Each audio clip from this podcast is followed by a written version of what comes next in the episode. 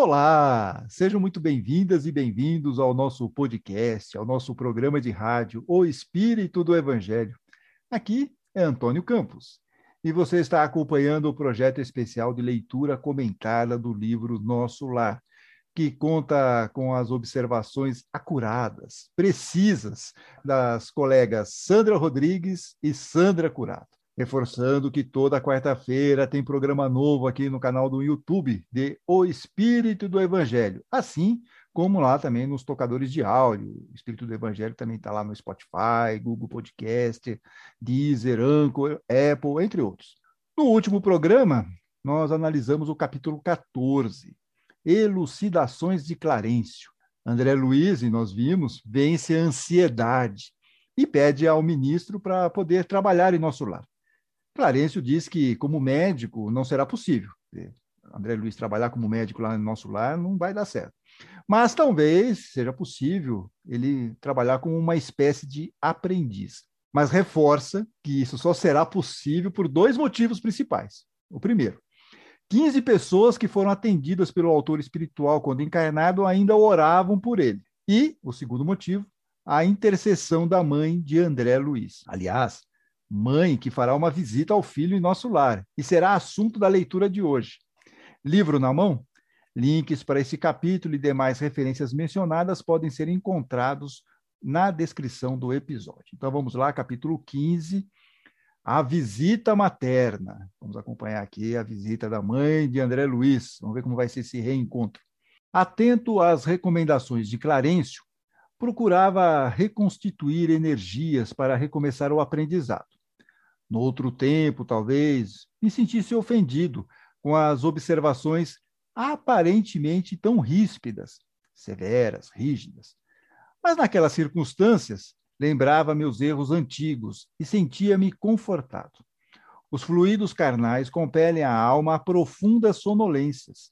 Em verdade, apenas agora reconhecia que a experiência humana, em hipótese alguma, poderia ser levada à conta de brincadeira a importância da encarnação na Terra surgia-me aos olhos, evidenciando grandezas até então ignoradas. Considerando as oportunidades perdidas, reconhecia não merecer a hospitalidade de nosso lar. Clarencio tinha dobradas razões para falar-me com aquela franqueza. Passei dias entregue a profundas reflexões sobre a vida. No íntimo, grande ansiedade de rever o lar terreno abstinha-me, ou seja, ele se, estava se contendo, estava refreando, porém de pedir novas concessões, segurava aquele pedido. Os benfeitores do Ministério do Auxílio eram excessivamente generosos para comigo. Adivinhavam-me os pensamentos. Se até ali não me haviam proporcionado satisfação espontânea a semelhante desejo, é que tal propósito não seria oportuno. Calava-me, então, resignado e algo triste. Lísias fazia o possível por alegrar-me com os seus pareceres consoladores. Eu estava, porém, nessa fase de recolhimento inexprimível, em que o homem é chamado para dentro de si mesmo, pela consciência profunda. Vamos começar os comentários? Vamos, vamos lá começar? Sandra Curado, o que, que você tem a nos dizer sobre esse início desse capítulo? Vamos lá, Antônio. Nesse parágrafo tem duas frases relevantes. A primeira é: os fluidos carnais compelem, né, forçam a alma a profundas sonolências, mostrando o véu da ilusão que nos cega. E a segunda frase é: a vida não pode ser levada na brincadeira, ou seja, não estamos aqui a passeio. Bem, a verdade é que nenhum de nós tem maturidade para entender a grandeza que é a oportunidade de uma encarnação. Vivemos no materialismo, na sonolência, como disse André Luiz, achando que o nada nos aguarda no pós-túmulo. Porém, a vida continua, como ele vem nos mostrando ali desde o primeiro capítulo. E levamos com a gente a bagagem aqui adquirida no dia a dia da nossa existência, que por muitas vezes não é levada a sério e nesse momento, o André Luiz ele tem consciência da própria responsabilidade de estar onde está e como está. E se recolhe ali caladinho e resignado. Mas o que é resignado? No dicionário Ruais, é alguém que suporta um mal sem se revoltar. Um inconformado. Mas José Herculano Pires, no livro de crônicas O Homem Novo, no capítulo Resignação Espírita, ele diz assim: Muitos acusam os espíritas de serem conformistas, mas Herculano discorda, porque diz que o espírita não se resigna por medo, como em algumas religiões, e sim por aceitar uma realidade que terá de se sujeitar, exatamente para poder superá-la, porque sabe da lei de causa e efeito e sabe também que a existência ela é um processo evolutivo e em desenvolvimento e não cabe ficar parado. Então, quando entendemos as razões dos problemas estarem acontecendo na nossa vida, é mais fácil trabalhar para resolvê-lo de forma correta e equilibrada. E Herculano Pires resume assim: o Espiritismo não é uma doutrina conformista, mas sim de luta para a autossuperação. Bem, eu vejo André Luiz assim agora. Ele se recolhe porque ele tem consciência das suas dívidas, das suas limitações, porém ele tem muita vontade de superá-las. Então, vamos ver aí, Antônio, se o astral dele vai dar uma melhoradinha. E finalzinho que você falou, que ele tem uma vontade de mudar, né? O André Luiz, foi isso que você falou no final. Né? E, e você vê isso logo no começo do, desse capítulo, quando ele fala que talvez eu me sentisse ofendido com as observações de Clarencio. Em outros tempos, talvez eu me sentisse. É, é, que aparentemente essas palavras poderiam soar de uma maneira ríspida. Não melindrou. Exatamente, ele está entendendo. Isso está sendo muito interessante. Ele está fazendo todo esse processo de pensar antes, de agir, de falar. Você vê esse cuidado que ele fala. resolvi ficar resignado, queria ver minha família, mas fico resignado. Vamos esperar para ver. Em algum momento alguém vai tomar uma atitude. Enfim, ele está lá sempre pensando como agir de uma forma correta. Isso eu acho muito positivo aí no caso de André Luiz e mostra Sim. o esforço dele para ser um espírito é. melhor.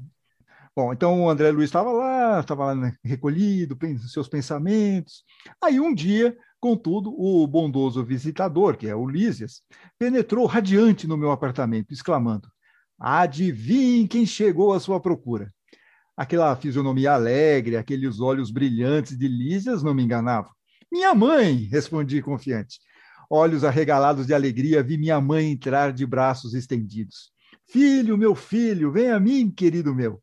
Não posso dizer o que se passou então. Senti-me criança, como no tempo em que brincava a chuva, pés descalços na areia do jardim. Abracei-me a ela carinhoso, chorando de júbilo, ou seja, de alegria extrema, experimentando os mais sagrados transportes da aventura, da felicidade espiritual. Beijei-a repetidas vezes, apertei-a nos braços, misturei minhas lágrimas com as suas lágrimas, e não sei quanto tempo estivemos juntos, abraçados. Afinal, foi ela quem me despertou do enlevo, do encantamento, recomendando: Vamos, filho, não te emociones tanto assim. A alegria também, quando excessiva, costuma castigar o coração. E aí, Sandra Rodrigues, a alegria também, quando excessiva, costuma castigar o coração? É, então, chegou esse momento tão esperado por eles, e quanta alegria, quanta saudade, quanta emoção. Parece um sonho um dia poder abraçar os nossos queridos que já se foram. Nós já vimos no Livro dos Espíritos sobre a possibilidade de nos reencontrarmos no plano espiritual. Mas nunca é demais relembrar. Na questão 290, Kardec pergunta se os parentes e amigos sempre se reúnem depois da morte e a resposta é que isso depende da elevação de cada um e do caminho que escolheram para progredir. Que poderão se ver algumas vezes, mas somente poderão caminhar juntos quando se igualarem em perfeição.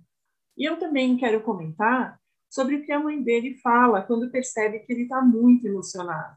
Ela diz que também a alegria, quando excessiva, costuma castigar o coração e no Livro dos Espíritos, nas questões 907 e 908, Kardec pergunta sobre as paixões, e aqui ele não se refere à paixão entre as pessoas, mas como o exagero de uma necessidade ou de um sentimento. Eles dizem que o princípio que dá origem à paixão foi colocado no homem para o bem, porque são como alavancas que podem levá-lo a realizar grandes obras mas que o problema está quando o homem perde o controle sobre ela. Que as paixões são como um cavalo, que é útil quando é controlado, e que se torna perigoso quando passa a controlar. Então, aqui nós vemos que em tudo na vida tem que ter equilíbrio e a importância de ficarmos vigilantes para mantermos o nosso equilíbrio mental, emocional e espiritual. Bem, sigamos aqui. Então, a mãe do André Luiz fala para ele conter aquela alegria toda. E ele descreve: em vez de carregar minha adorada velhinha nos braços, como fazia na terra, nos derradeiros tempos de sua romagem, de sua passagem por lá, foi ela que me enxugou o pranto copioso, conduzindo-me ao divã. Estás ainda fraco, filhinho, não desperdices energias. Mãe, né? Sentei-me a seu lado e ela cuidadosamente ajeitou-me a fronte cansada em seus joelhos, afagando-me de leve, confortando-me à luz de santas recordações. Senti-me então o mais venturoso, o mais sortudo dos homens. Guardava a impressão de haver o barco de minha esperança ancorado em porto mais seguro. A presença maternal constituía infinito reconforto ao meu coração. Aqueles minutos davam-me a ideia de um sonho tecido em trama de felicidade indizível, intraduzível. Qual menino que procura detalhes fixava-lhe as vestes, cópia perfeita de um de seus velhos trajos, roupas caseiros. Notando-lhe o vestido escuro, as meias de lã, a mantilha, uma manta azul, contemplei a cabeça pequenina, aureolada, a fios de neve, ou seja, cabelos brancos, as rugas do rosto, o olhar doce e calmo de todos os dias. Mãos trêmulas de contentamento acariciava-lhe as mãos queridas, sem conseguir articular uma frase. É um momento de emoção de André Luiz segurando na mão da mãe. O que, que você quer nos falar sobre isso, Sandra Rodrigues? Pois é, aqui André Luiz descreve com detalhes as roupas que a mãe está usando, inclusive meias de lã, o que pode causar estranheza em muitos de nós. Como assim? O espírito usa roupas e a mesma que usava quando estava encarnado? Nós podemos tentar entender um pouquinho sobre isso no livro A Gênese, no capítulo 14, item, item 14. Kardec diz: os espíritos atuam sobre os fluidos espirituais, empregando o pensamento e a vontade. Para os espíritos, o pensamento e a vontade são o que a mão é para o homem. Pelo pensamento, eles dão aos fluidos qualquer direção, os aglomeram, convidam ou dispersam. Organizam com eles conjuntos que apresentam uma aparência, uma forma, uma coloração determinadas é a grande oficina ou laboratório da vida espiritual. E ele ainda fala que algumas vezes essas transformações resultam de uma intenção, outras são produto de um pensamento inconsciente. O pensamento do espírito cria fluidificamente os objetos que ele esteja habituado a usar, para o espírito, que também é fluídico, esses objetos fluídicos são tão reais como eram no estado material. E no livro dos médiuns, no capítulo 8, no item 126, Allan Kardec nos diz que os espíritos se apresentam vestidos de túnicas, envoltos em largos panos ou mesmo com os trajes que usavam em vida e que esses panos ou túnicas parece costume geral no mundo dos espíritos. Então, nós podemos entender que, de acordo com o pensamento e a vontade do espírito, e claro, que levando em consideração é, o grau evolutivo do espírito, ele pode se apresentar da forma que for mais conveniente para o momento. E só um detalhe, uma curiosidade, que no filme a mãe aparece com uma túnica, com um vestido branco, e não com essas roupas que o André Luiz descreve aqui no livro. É, e também tem outra característica. É, o próprio espírito ele também pode mudar a sua, sua forma. É, na, na, verdade, ela está se apresentando ao André Luiz da maneira como o André Luiz já, se lembrava, mas ela também poderia aparecer de uma outra maneira. Também é possível isso dentro da, da ideia aí do mundo espiritual, o próprio espírito pode mudar a sua forma. Sim, a figura de, de outras encarnações, por exemplo, né? Poderia. Pode, exatamente. Também tem essa possibilidade. Não só a roupa, mas também a aparência. Bem, o André Luiz, então, estava descrevendo que ele estava acariciando as mãos queridas da, da mãe e tudo mais, e ele diz o seguinte: Minha mãe, todavia mais forte que eu, falou com serenidade. Nunca saberemos agradecer a Deus tamanhas dádivas. O Pai jamais nos esquece, meu filho. Que longo tempo de separação. Não julgues, porém, que me houvesse esquecido. Às vezes, a providência separa os corações temporariamente, para que aprendamos o amor divino. Identificando-lhe a ternura de todos os tempos, senti que me arribavam as chagas terrenas. Oh, como é difícil alijar, livrar-se ah, de resíduos trazidos da terra. Como pesa a imperfeição acumulada em séculos sucessivos. Quantas vezes ouvir conselhos salutares de Clarencio, observações fraternais de Lísias, para renunciar às lamentações. Mas, ao carinho maternal, como que se reabriam velhas feridas. O que quer dizer isso, Sandra Curato? Olha, Antônio, aqui André Luiz, ele age feito aquelas crianças que estão super bem brincando, se divertindo, e quando elas veem os pais chegando, elas começam a chorar, querendo atenção e principalmente ali um colinho. E quem está cuidando da criança leva um susto, fala: Nossa, ela estava tão bem, né? Por que reagir assim na frente dos pais? Mas é assim mesmo. É que a doce figura da mãe traz de volta os antigos hábitos de ressaltar a própria dor, né? E ele acaba tendo aquela recaída às lamentações. Mas a mãezinha ali sábia vem com aquela conversa: olha, não vai pensar que eu te esqueci. E complementa com a frase: a providência separa os corações temporariamente para que aprendamos o amor divino. E o que, ela quer dizer com esse amor divino? É que o amor divino, a separação física, ela é uma ilusão. E o sentimento de perda e de separação, ele é próprio de um coração ainda egoísta, que não aprendeu que o verdadeiro amor, ele transcende e nunca deixa de existir.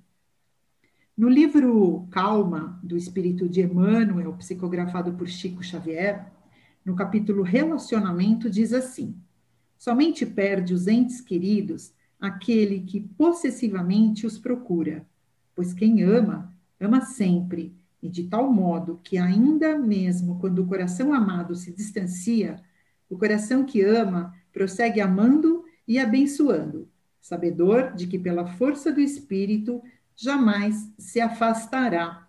Então, esse amor divino é um amor incondicional, é um amor que liberta, não esse amor que a gente conhece aqui, que é um amor de apego. É, Antônio, mas parece que André Luiz não ficou muito confortável com essa conversa de separação, de amor divino, não é mesmo? É, e aí ele ficou tão. Acho que é ao contrário, ele ficou tão confortável que aí ele lembrou que está no colo da mãe, ele voltou a incorporar aquela hiena do desenho animado, ó vida, ó dor, ó azar. e ele fala: olha, apesar de todo. Agora ele descamba. Exatamente, apesar de todos os conselhos salutares de Clarência, as observações fraternais de Lísias, para renunciar às lamentações. Não quero saber. Ele começa a despejar. Vamos ver, vamos ver agora aqui, vamos ouvir agora. Vamos lá. Vamos ver as lamúrias, vamos lá, vamos o chororô. Do pranto de alegria passei as lágrimas de angústia, relembrando exacerbadamente, ou seja, de maneira intensa, os trâmites terrestres. Não conseguia atinar, perceber que a visita não era para a satisfação dos meus caprichos, e sim preciosa bênção de acréscimo da misericórdia divina. Copiando antigas exigências, concluí erroneamente que a minha genitora deveria continuar como repositório de minhas queixas e males sem fim. Na terra, quase sempre as mães não passam de escravas no conceito dos filhos. Raros lhes entendem a dedicação antes de as perder. Na mesma falsa concepção de outros tempos, descambei, ou seja, desabei para o terreno das confidências dolorosas. Minha mãe ouviu-me calada, deixando transparecer inexprimível, ou seja, indizível, melancolia. Olhos úmidos, aconchegando-me de quando em quando, mais estreitamente ao coração. Falou carinhosa. E antes de eu entrar aqui na, no que ela falou, eu acho interessante é, que quando o André Luiz conversou com o Clarence uns capítulos atrás, ele também soltou, ó vida, ó dor, ó azar. E o Clarencio deixou ele falar. Ele não interrompeu o, o André Luiz. E aqui é a mesma coisa. A mãe ouve o André Luiz falar, falar, falar, falar, falar, falar. E depois ela pega e pontua, assim como o Clarencio também fez. É interessante isso, porque às vezes a gente já tem a mania de querer interromper, não, de, não deixa a pessoa falar. E é importante que a pessoa desabafe também, mas depois tem aí um momento de dar uma devolutiva. Então, agora ela vai dar essa devolutiva. Vamos ouvir aqui. Ó oh, filho, não ignora as instruções que o nosso generoso Clarence te ministrou. Não te queixes. Agradeçamos ao Pai a bênção dessa reaproximação. Sintamo-nos agora numa escola diferente, onde aprendemos a ser filhos do Senhor. Na posição de mãe terrestre, nem sempre consegui orientar-te como convinha. Também eu trabalho, pois reajustando o coração. Tuas lágrimas fazem-me voltar à paisagem dos sentimentos humanos. Alguma coisa tenta operar o retrocesso de minha alma. Quero dar razão aos teus lamentos, erigir-te, ou seja, construir um trono, qual se foras a melhor criatura do universo.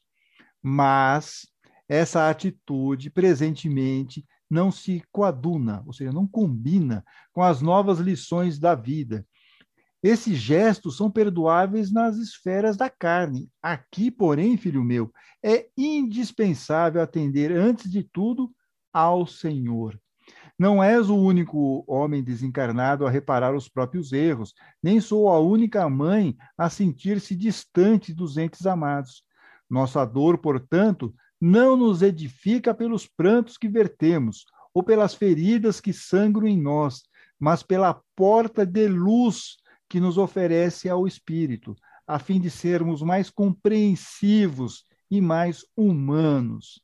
Lágrimas e úlceras, ou seja, feridas, constituem o processo de bendita extensão dos nossos mais puros sentimentos. Que lição, hein, Sandra Curado? Pois é, Antônio. Olha, bom, primeiramente, a mãe de André Luiz, ela faz aquela meia-culpa quando diz nem sempre consegui orientar-te como convinha. Esse é um questionamento recorrente a quase todas as mães que veem os filhos em apuros, né? É o famoso onde foi que eu errei. E a gente vê que ela ainda trabalha algumas imperfeições, principalmente quando diz que vê-lo assim em sofrimento faz com que ela tenha uma pequena recaída ali aos sentimentos humanos. Mas, como ela é um espírito mais elevado, ela logo recobra o padrão vibratório e tenta explicar para ele que essa relação visceral entre mãe e filho que eles tinham aqui na Terra mudou. E agora ambos precisam aprender a serem filhos do Senhor, ou seja, precisam praticar o amor fraterno. Agora eles são irmãos e irmãos de todos os outros, sem privilégios, sem dramas pessoais, pois estão todos na mesma condição de recuperação e readaptação, que ela só vai ser plena na forma de doação de amor e conforto ao próximo através da caridade. E aí ela vem e fala aquela frase maravilhosa que dá vontade da gente estampar numa camiseta, né? Ela diz assim: Nossa dor não nos edifica pelos prantos que vertemos ou pelas feridas que sangram em nós, mas pela porta de luz que nos oferece ao Espírito, a fim de sermos mais compreensivos e mais humanos. É, a dor ela humaniza, ela nos torna iguais. Então, não importa o que acontece com a gente, mas sim a maneira como reagimos a isso. E ela encoraja o filho a não se vitimizar, porque quando entendemos que o sofrimento é a libertação das nossas más escolhas e más tendências, nosso espírito vibra a luz e realizamos em nós a verdadeira transformação. É, e também me chamou a atenção, quer dizer, como é duro. É, a gente pensa assim, pô, estamos encarnados, né? estamos tudo combinado. É, lá no plano espiritual chega aqui, é, vamos fazer tudo como a gente combinou e tal. E você veja como é difícil, porque ela, mesmo sendo um espírito elevado, quando ela estava encarnada e era mãe de André Luiz, ela não conseguiu é, orientá-lo muito bem. Então, ela mesmo fala que, né, na posição de mãe terrestre, nem sempre conseguia orientar-te como convinha. Então, tem muitas limitações. O mundo material realmente é muito desafiador, inclusive para espíritos mais elevados, como é o caso aqui da mãe do André Luiz. Bom, depois da explicação da mãe, o André Luiz diz aqui o seguinte: depois de longa pausa em que a consciência profunda me advertia solene, minha mãe prosseguiu. Tem mais orientação aqui, vamos lá, vamos acompanhar. Se é possível aproveitar estes minutos rápidos em expansões de amor, por que desviá-los para a sombra das lamentações? Ou seja, por que vamos perder tempo aqui chorando se nós podemos falar sobre outras coisas mais edificantes?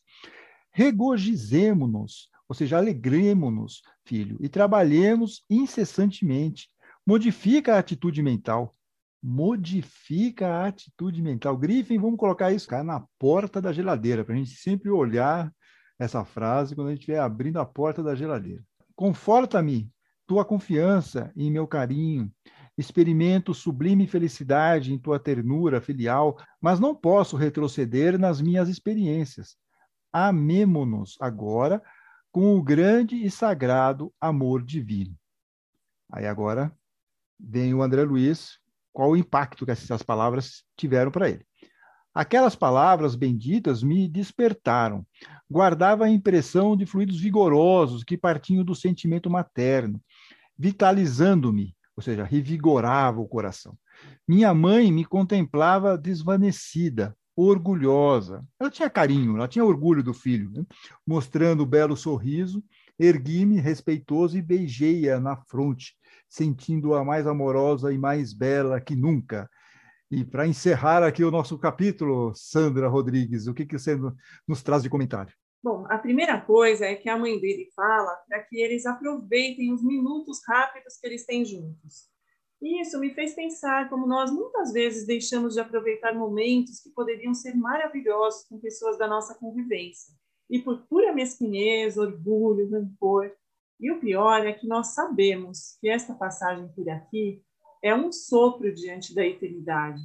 E isso me fez lembrar daquela música Trem Bala, da Ana Vilela, que a letra inteira é linda, mas esse trecho tem tudo a ver com o que foi falado aqui. E é assim: segura teu filho no colo, sorria e abrace seus pais enquanto estão aqui. Que a vida é trem-bala, parceiro, e a gente é só passageiro, prestes a partir. É isso aí. É lindo, né? E parece que às vezes nós ficamos entorpecidos e esquecemos de viver, conviver e agradecer por tudo que nós temos. Uma outra coisa é que ela dá alguns conselhos para ele. Ela fala: trabalhemos incessantemente, modifica a tua atitude mental. Nós já falamos algumas vezes sobre a importância de mantermos as mãos ocupadas, as mangas arregaçadas, trabalhando para o nosso bem e o bem de todos e sobre a importância da nossa atitude mental de pensar de forma elevada. E André Luiz diz: aquelas palavras benditas me despertaram. E aqui nós vemos como Deus e o plano espiritual maior fazem tudo no momento certo. A visita da mãe dele não foi por acaso, do nada. Foi no momento em que ele estava precisando despertar, evoluir mais um pouquinho mentalmente e aprender a se desligar ainda mais da matéria. E ele disse ainda: guardava a impressão de fluidos vigorosos que partiam do sentimento materno, vitalizando-me o coração. A mãe dele, como um espírito jamais evoluído, emanava esses fluidos de amor, de sabedoria e paz. E todos nós emanamos energias, fluidos, de acordo com o nosso pensamento e sentimento. Nós já sabemos que são nossos pensamentos, nosso estado vibracional que nos sintonizam com coisas boas ou ruins. E até agora nós falamos sobre isso, sobre como isso traz benefícios ou malefícios para nós mesmos. Mas agora estamos vendo aqui como a energia que emanamos tem uma influência para os outros e para o meio em que estamos. E se estivermos vibrando amor e paz, podemos estar fazendo um bem uma caridade, pelo simples fato de emitirmos essa energia boa quando encontramos uma pessoa. Então, fica uma dica aqui para nós, né? É, que nós poderíamos nos esforçar um pouquinho para começarmos a transmitir esse amor, essa paz, essa fraternidade, não é mesmo? Com certeza, Sandra Rodrigues. É uma boa dica essa. Bem, mas a conversa de André Luiz com a mãe não acabou, continua. No próximo capítulo, nós vamos ver o capítulo 16, Confidências. E o autor espiritual vai saber pela mãe é, o que aconteceu com o pai, com as três irmãs, todos eles já desencarnados. Onde eles estariam? Onde estaria o pai? Onde estariam as três irmãs? Tudo isso nós vamos saber no próximo episódio, na próxima quarta-feira. Bom, Agora iniciamos o bloco final, costumeiro, com as manifestações dos ouvintes que nos enviaram mensagens pelas redes sociais de O Espírito do Evangelho. Sandra Curado, o que, que você traz de informações? Ah, Antônio, eu vou dar um alô aos ouvintes que se manifestaram no Facebook. É o caso da Andréia Barleta, da Andréia Pérez, Denise Ângela, Alexandra Gonzalez, Iris Ferreira, Cibele Galotti e o Felipe Santoro. E continuem nos acompanhando. Sim, oh, por favor, isso é muito legal. E não deixem de curtir e compartilhar também as nossas postagens nas redes sociais e lá no YouTube. E agora chegou a vez de Sandra Rodrigues. Vamos lá, Sandra. Pois é, Antônio, eu escolhi destacar algumas manifestações em nossa página lá no Instagram, como a Márcia Câmara, a Silviane Campos, a Rosana Ferreira, Shirley Oliveira, Inês Tumiati e a Ana Estevam. Seguimos juntas na leitura comentada do livro Nosso Lar. Sim, e sempre juntos. Só não deixem acumular os capítulos, viu, turma? Vocês que estão nos ouvindo aí. Ah, amanhã eu ouço, amanhã eu ouço, e os capítulos estão lá se acumulando, né? Porque depois arranjar tempo para ouvir tudo vai ser bem desafiador. Fica aqui a dica, né? Agora chegou a minha vez e eu vou destacar a mensagem do ouvinte Ayrton Carvalho. Ele pergunta, pergunta palpitante, se devemos desconfiar de todas as manifestações mediúnicas, principalmente aquelas que viram romances mediúnicos. Bom, Ayrton, sua questão é bem ampla e exigiria aqui de nós muitas considerações. A pergunta, claro, é pertinente, porque sabemos pela doutrina espírita que não existe médium perfeito. No livro dos médios, na questão 226, item 9, Kardec pergunta: qual seria o médium que poderíamos considerar perfeito? E a resposta dos espíritos de luz foi essa. Preste atenção. Perfeito? é pena, mas bem sabes que não há perfeição sobre a terra. Se não fosse assim, não estarias nela. Digamos antes bom médio, e já é muito, pois são raros, ou seja, os espíritos de luz falando para Kardec que os bons médios, já naquela época, eram raros. Diante disso, como descobrir se uma comunicação mediúnica é verdadeira ou não? Bem, essa não é tarefa fácil. Mas Kardec aponta um caminho na Revista Espírita de julho de 1863. Diz ele que, se não quisermos ser vítimas de espíritos levianos, precisamos saber julgá-los. E para isso, diz ele, dispomos de um critério infalível, o bom senso e a razão. E foi o que ele procurou seguir. Ele nos diz lá na Revista Espírita, de maio de 1863, no artigo Exame das Comunicações Mediúnicas que nos são enviadas. E aí, prestem atenção nessa historinha que é boa. Kardec menciona ter recebido mais de 3.600 mensagens ditas mediúnicas. Diz o codificador lá nessa Revista Espírita de maio de 1863. Em grande número, encontramos-las notoriamente mas, mas, no fundo e na forma, evidente produto de espíritos ignorantes, obsessores ou mistificadores, e que juram pelos nomes mais ou menos pomposos com que se reveste. Publicá-las, ou seja, publicar essas mensagens mediúnicas, teria sido dar armas a críticas. E desse número, 3.600 que ele fala, apenas 100, diz ele, tem mérito fora do comum. No próximo programa, eu vou tentar aqui, se tiver tempo, vamos ver, mas eu vou dar um outro exemplo de uma análise que Kardec fez de uma comunicação mediúnica, vinda de um médio considerado excepcional na época. É uma dica preciosa para sabermos separar aqui o joio do trigo nas mensagens mediúnicas. Bem, então até a próxima quarta-feira, porque nós três eu, a Sandra Rodrigues e a Sandra Curado, nós estaremos aqui aguardando vocês. Fiquem bem, fiquem com Deus.